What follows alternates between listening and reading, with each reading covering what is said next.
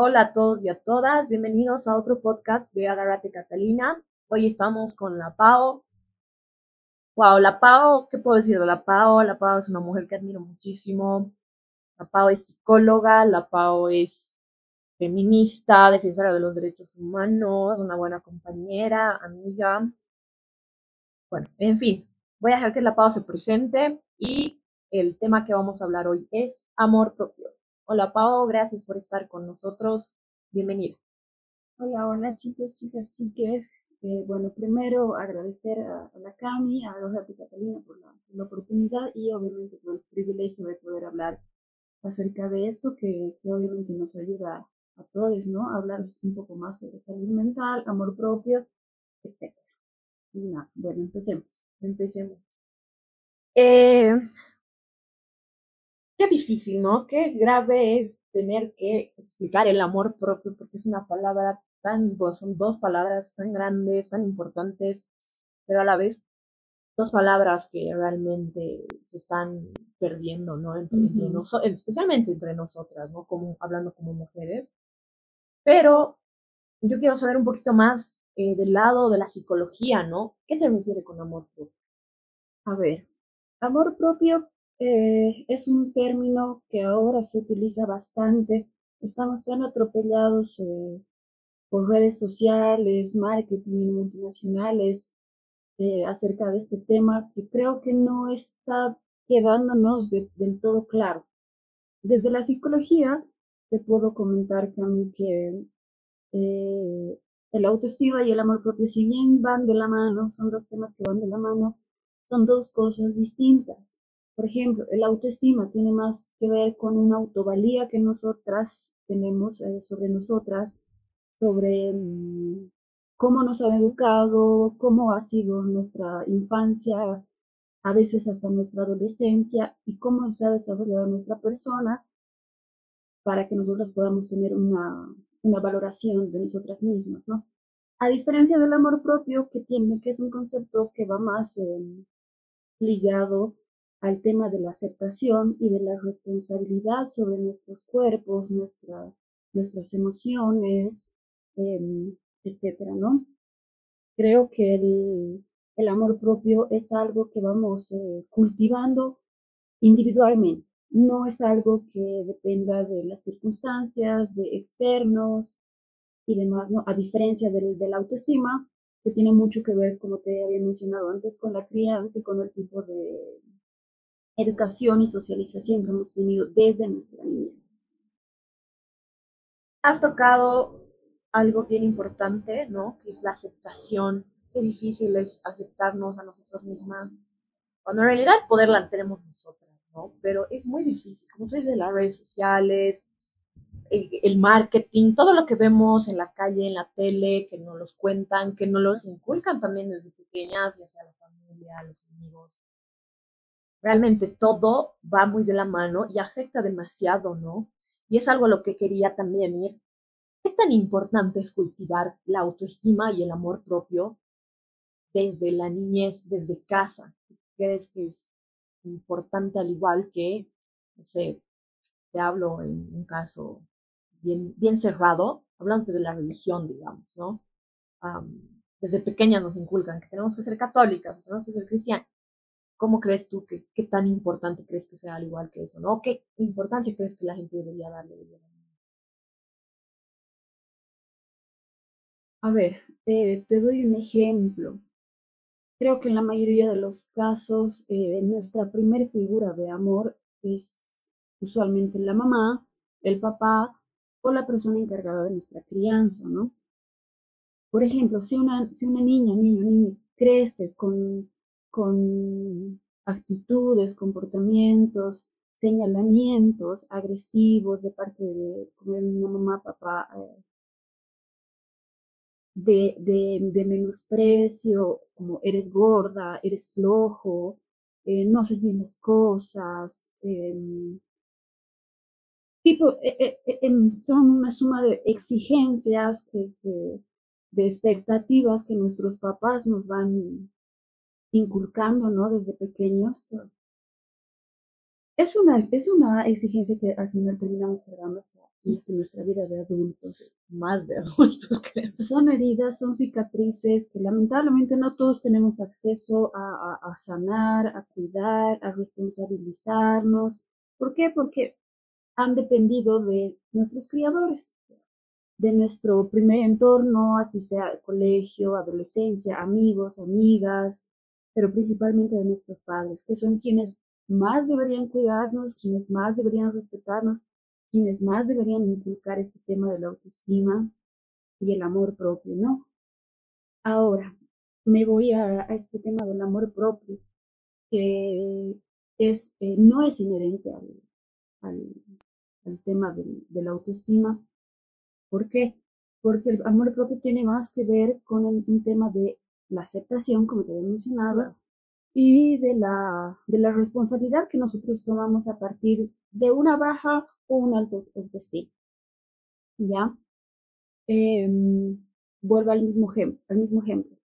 Esta niña crece con estos eh, adjetivos, con este tipo de, de, de crianza, de autoconcepto, que no dependían de ella, llega a una vida adulta repitiendo patrones de pronto familiares, Ah, sin, sin poder valorarse, sin, sin poder encontrar las herramientas necesarias para quererse, para aceptarse, para amarse, porque definitivamente no es como, la, como las redes sociales nos venden, es ámate, ámate, ámate. Sí, pero luego estás así de, ya, hoy me voy a amar, pero luego así llegas a tu casa o ves cualquier cosa o, no sé, cualquier, cualquier cosa que pasa en tu día a día, un ratito. No me había querido como claro, y te pones mal y empiezas a comparar y comparar yo creo que es la peor cosa que puedes hacer eh, en torno a ti, en torno a las relaciones, en torno a todo, ¿no? Entonces, creo que es bien importante lo que mencionabas del autoconcepto y de cómo los papás o las personas a cargo de nuestra crianza y de nuestra de nuestro crecimiento realmente es clave para forjarnos y para convertirnos en lo que realmente ahora queremos. Exacto, exacto, exacto.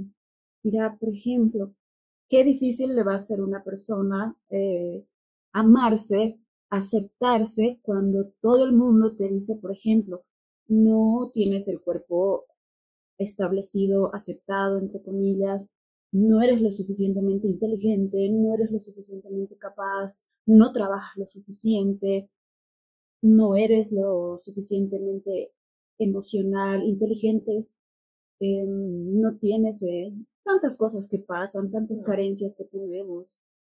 No es lo mismo, no es fácil, no es una lista que tenemos que seguir, no hay unos tips para, para poder amarnos, para poder aceptarnos.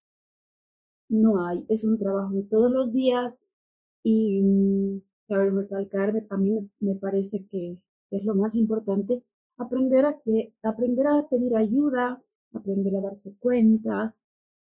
Qué importante sería que todos podamos tener el, un apoyo terapéutico, que lamentablemente sí, seguimos en una sociedad eh, que considera la, la, terapia, uno, no importante, y dos, lamentablemente no está al acceso de todos, todas. En muchos casos tiene un costo muy elevado, que bueno, que haces o comes o haces terapia, ¿no? de comer. Exacto. Pero luego, cuando no haces terapia, ya a veces hay momentos en los que tampoco quieres comer. O sea, llega un punto, yo creo, en el que estás tan bajoneada, tan decepcionada, porque yo creo que la adolescencia o hay un punto quiebre, ¿no? En, la vida de las personas. ejemplo, eh, no sé, a una amiga le ha pasado a los 21, a otra amiga le ha pasado recién ahorita, puede que a mí me pase recién en el próximo año, o sea, no hay como que una edad establecida de realmente decir, ya, no me siento bien, necesito ir a terapia, necesito hacer algo, pero claro, como tú dices, qué difícil es acceder a terapeutas, psicólogas, que puedan ayudar, porque aunque uno piense, el psicólogo no es para una persona que está loco, no es que estás yendo al psiquiatra y te vas a encerrar porque no te hizo no porque te ayude a darte cuenta de que tienes herramientas que no las puedes explotar porque hay algo que te está frenando, ¿no? Y, y ahí empieza muchos problemas de depresión, ansiedad y creo que es bien importante tocarlo y también recalcar a la gente que tiene la posibilidad de ir a terapia, puede hacerlo. No necesariamente si le está pasando mal, pero es importante también conocerse, ¿no? A uno mismo y todo lo que tiene dentro. Saber cómo no está, es, que es como ir a, no sé, vas al, al oftalmólogo, no porque ya no ves, sino porque te das cuenta que no ves como antes, ves un poco más borroso, o de lejos no ves bien, de cerca tampoco, en fin. Son indicadores que te dicen algo está mal, algo no está del todo bien. Ahora algo bien, bien importante y que quiero también tocarlo es el tema de la, eh, el amor propio, pero en las relaciones, puede ser en las relaciones de pareja, en las relaciones con los amigos, pero más que todo en las relaciones de pareja, que se ha visto en estos últimos tiempos que está realmente peligrando, hay mucha gente que está, no sé, se está dejando llevar por situaciones que no son sanas y lamentablemente eh, no llevan a algo productivo o algo bueno, ¿no? Entonces quería preguntarte y también que hablemos un poco de eso, el amor propio en las relaciones, qué tan importante es, por qué no nos damos cuenta muchas veces que no nos valoramos a nosotras estando con otra persona, ¿no? ¿De qué dependerá? Mm, a ver, a ver, en este caso, eh, más que como psicóloga, te voy a hablar de, mi experiencia personal. Eh, soy una persona que ha llegado a su vida adulta con muchas heridas, con muchas eh, con muchas eh, preguntas sobre, sobre mi autoestima, sobre el amor que me, tenía, sobre cómo debería ser amada, cómo me hace bien ser amada, cómo no me gustaría ser amada, etcétera, ¿no? En mi vida adulta, gracias a mi formación y al tipo de, experiencias que he tenido, he podido tomar terapia y poder eh, responder muchas de esas preguntas que, que siempre, siempre me he cuestionado desde muy niña y he llegado a la conclusión de que el amor propio, en caso no solo de relaciones de pareja, pero sí en particular, tiene mucho que ver con los límites que, nosotras ponemos. Eh, como, te, como, te había dicho, en cómo necesitamos ser amadas. Yo me considero una persona altamente sensible. Hay cosas que me afectan no como le afectan a una persona, entre comillas, normal. ¿Por qué? Porque tengo heridas también que, que han, han dejado huella en mí, ¿no? Claro, Entonces, no es tan fácil, no es tan fácil como lo sería para una persona que ha crecido en un entorno saludable, con padres responsables, afectivamente responsables, no. Pero bueno, son cosas que de adulto, como otra vez te menciono, ya de adulto tenemos que tomar responsabilidad sobre estas cosas, no podemos victimizarnos y revictimizarnos eh, eternamente, ¿no? Y sobre todo para las personas que tenemos ese privilegio de poder tomar una acción, eh, es poder, es, poder eh, ir a terapia, porque creo que solo a través de la terapia podemos conocernos, ah, gracias a un tercer, a una tercera persona que nos puede decir tú eres así o tú no, no mereces esto, tú necesitas aquello. Por ejemplo, en mi caso, yo soy una persona que necesita mucho afecto, mucha, mucha, mucha seguridad, porque en mi vida han habido muchos vacíos que yo decía, puta, creo que no merezco, creo que no merezco esto, me pasaban cosas muy buenas y estaba esperando algún Algo malo. Ajá, exacto esto no puede ser tan bueno, algo malo tiene que pasar. Es cierto para ser verdad. Entonces yo decía, o qué estoy haciendo mal, o qué estoy haciendo tan bien, en qué me estoy equivocando. Son dudas que, que lamentablemente arrastras hasta tu vida adulta. Y no es un proceso lineal, no es que ahora yo me considero la persona con mayor amor del mundo, ¿no? No, hay muchas veces en las que, escucha, no me siento bien con nada, con, mi cuerpo, con mis emociones, con las decisiones que estoy tomando. Pero también existen los momentos donde recuerdo el trabajo terapéutico, el crecimiento personal que he, tenido y digo, yo no, sí, sabes que sí me merezco esto, sí merezco que me amen como me están amando, sí merezco atenciones, merezco ser la, la prioridad de una persona, Y, y no dudar, ¿no? No dudar de que si la otra persona lo está haciendo de verdad, lo está dando de verdad. dudar, no.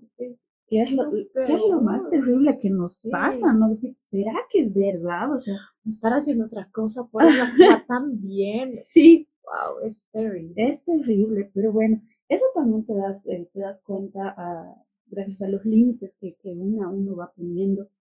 Para mí los límites eh, que yo he decidido poner en mis relaciones, no son en, las actuales, cero, violencia, cero insultos, cero, eh, ¿qué te digo?, episodios de abandono, entre comillas, porque son cosas que a mí me han marcado en mi niñez, son, cosas que a mí me han dolido mucho en mi adolescencia y que a nadie más que a mí le ha costado trabajar, ¿no? Puede que las personas que me han hecho daño no tienen idea y que de pronto no hayan tenido la intención de hacerme daño, son circunstanciales, no las cosas que pasan. Y ahí vuelvo al tema de la responsabilidad que tenemos nosotras mismas sobre nosotras mismas, ¿no? Eh, los límites que ponemos con la otra persona, límites que no son negociables, son pequeños de pronto, como te, digo, eh, check, checks en tu lista que necesitas para ser feliz. Y es importante también conocer los, de la otra persona, ¿no? Para también saber cómo esa otra persona necesita ser amado, que, bueno, somos personas y mundos totalmente distintos, todos, todas, todes, y bueno, no todas amamos ni merecemos, ni, ni, necesitamos ser amadas de la misma manera, ¿no? Claro.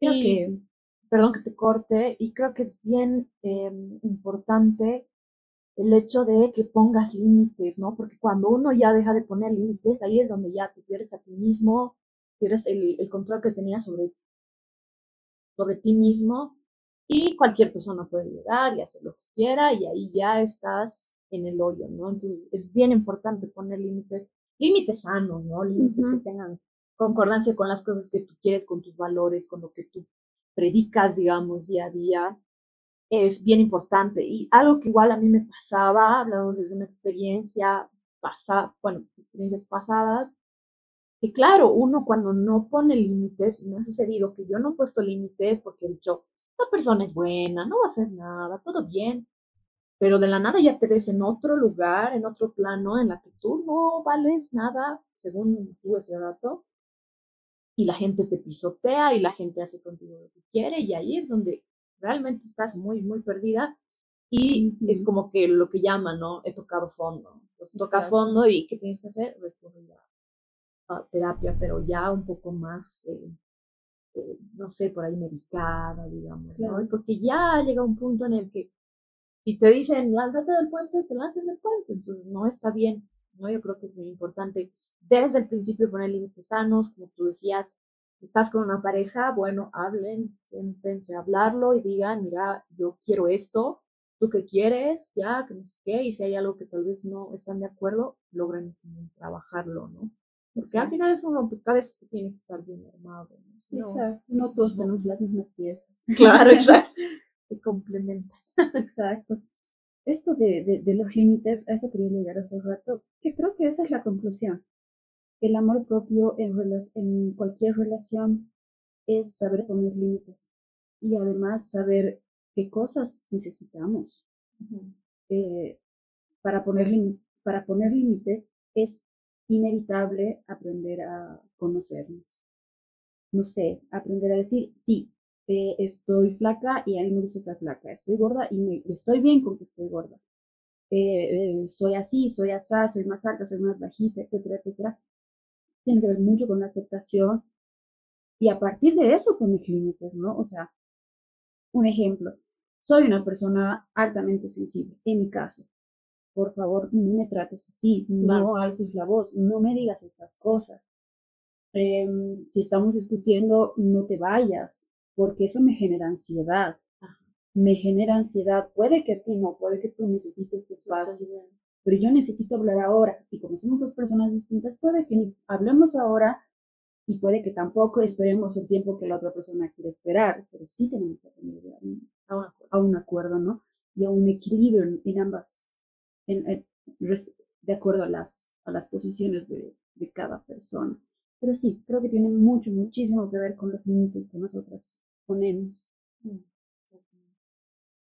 Eh, bueno, esto ha sido realmente algo bien bonito, motivador. A mí me gustó mucho hablar sobre, sobre el amor propio. Creo que de esto vamos a salir bien eh, nutridas. Bien nutridas ambas. Eh, yo le agradezco a la Pau de verdad eh, por, por estar aquí con nosotras, por darse su tiempo, por contar su experiencia y por realmente no decir las cosas tal y como son y que no se olviden que lo más importante es uno, quiéranse, quiéranse un montón, porque si ustedes no se quieren, ¿cómo esperan que otra persona vaya a querer la vida de esa manera, no? Y dos, es muy importante que también trabajen ustedes mismas con alguien profesional. Gracias, Pau, de verdad. Eh, yo, sinceramente, te conozco hace mucho tiempo, mucho poco, no sé, pero eh, te he visto en tu eh, crecimiento, tal vez no desde un principio, pero he notado ese cambio, esa diferencia y por eso es que para mí ha sido una referente en ese, momento. Te agradezco mucho y bueno, que sigan eh, amándose mucho y gracias Pau, nos vemos en el siguiente capítulo. Gracias de verdad, otra vez Pau, gracias. Gracias a ti, Cami, gracias a, a y Catalina y espero que esta, esta, esta charla, este podcast pueda ser tal vez un granito o un granote de arena que, que, nos ayude a todas, a todos y a todas a tener un poco más de responsabilidad sobre, sobre nosotras mismas.